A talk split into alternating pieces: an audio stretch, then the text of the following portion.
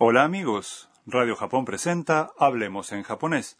Con ustedes, Eduardo López Herrero y Marta Salgado.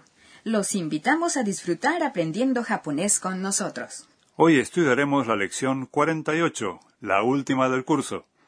La frase clave es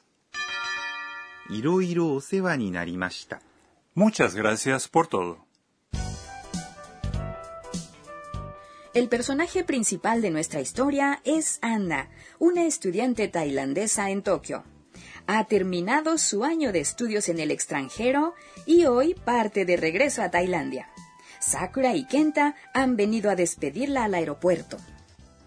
Vamos a escuchar el diálogo de la lección 48. La frase clave es Muchas gracias por todo.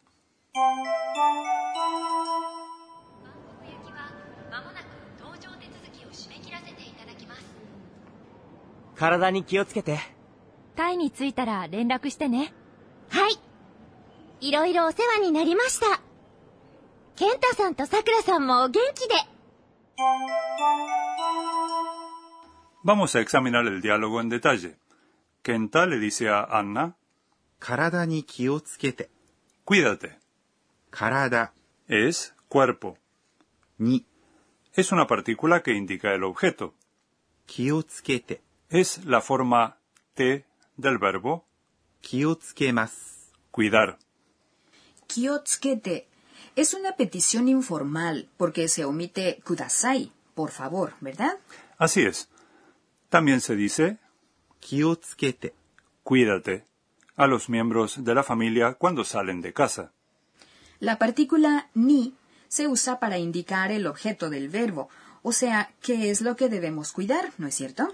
En efecto, también puede referirse a algo de lo que debemos cuidarnos.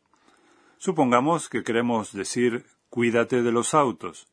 Autos es kuruma. De modo que se dice kuruma ni kiyotsukete. A continuación, Sakura le dice a Anna. Tai ni tsuitara renraku shite ne. Cuando llegues a Tailandia, avísanos. Tai es Tailandia. Aquí la partícula ni indica el punto final de un movimiento. Es cuando llegues.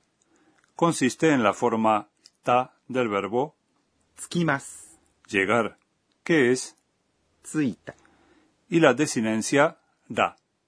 En la lección 30 aprendimos el uso de tara. ¿Lo recuerdas, Marta?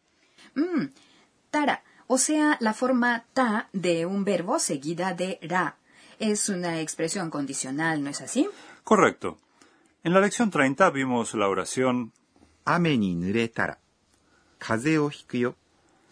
Si te mojas con la lluvia, vas a resfriarte. En esta frase, tara expresa una suposición, pero también adopta otros sentidos según el caso. En el diálogo de hoy, tsuitara cuando llegues a Tailandia es una condición, no una suposición. Se sabe que Anna llegará a Tailandia. De modo que Tara se usa aquí para indicar un prerequisito, o sea, que ocurra un hecho que tendrá lugar seguramente en el futuro. Entonces, el prerequisito es que Anna llegue a Tailandia, y lo que Sakura le pide es avísanos. Es la forma T del verbo 連絡します。 avisar. Aquí también la forma T se usa como una petición informal. ね。 Es una partícula que se agrega al final de una oración para confirmar lo que se ha dicho. En un tono más cortés se diría 連絡してください。 avísenos. Anna responde はい。 sí. いろいろお世話になりました。 Muchas gracias por todo. Esta es la frase clave de hoy.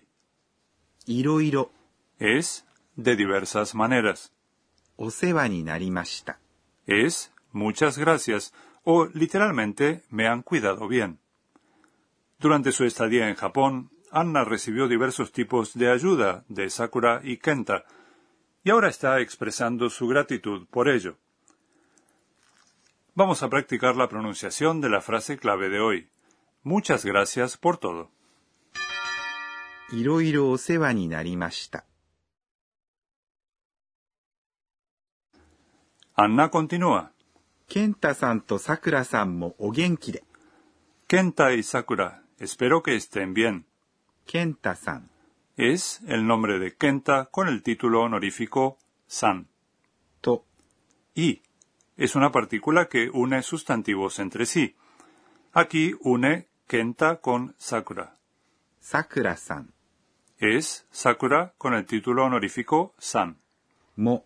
Es también. O de. Es espero que estén bien.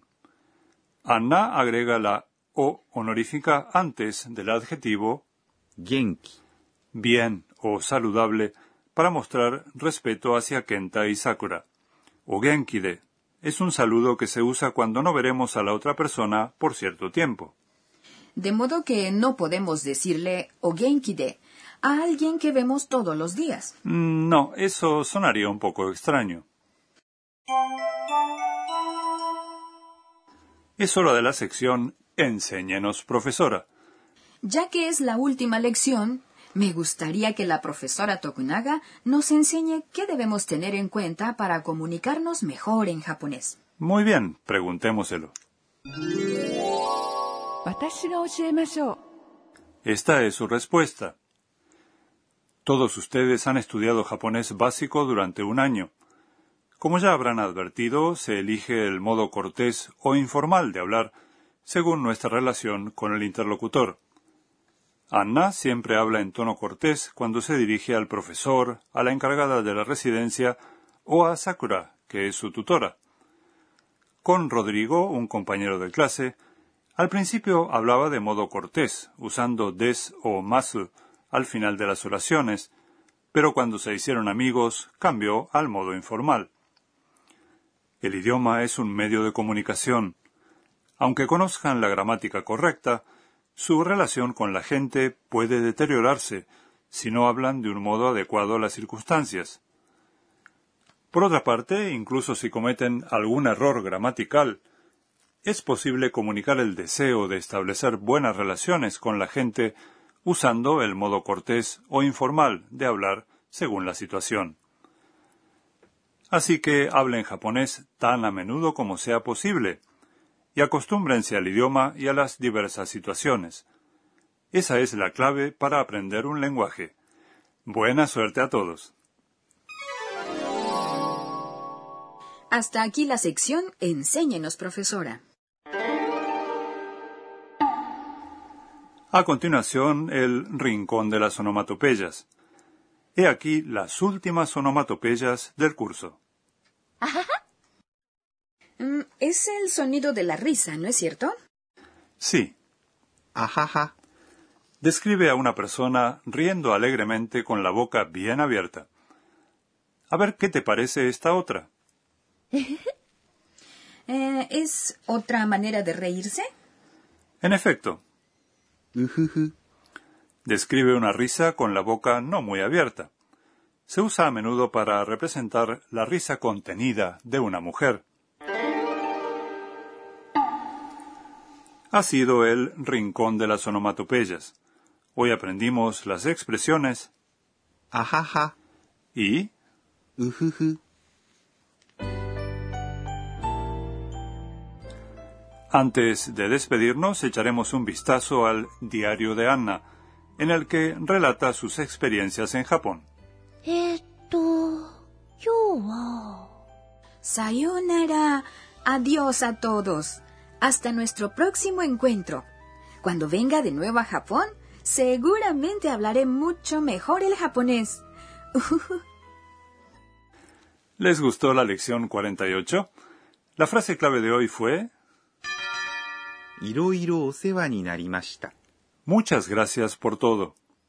Y muchas gracias a todos ustedes por escuchar Hablemos en japonés durante un año. Hasta cualquier momento. Sayonara. Thank you.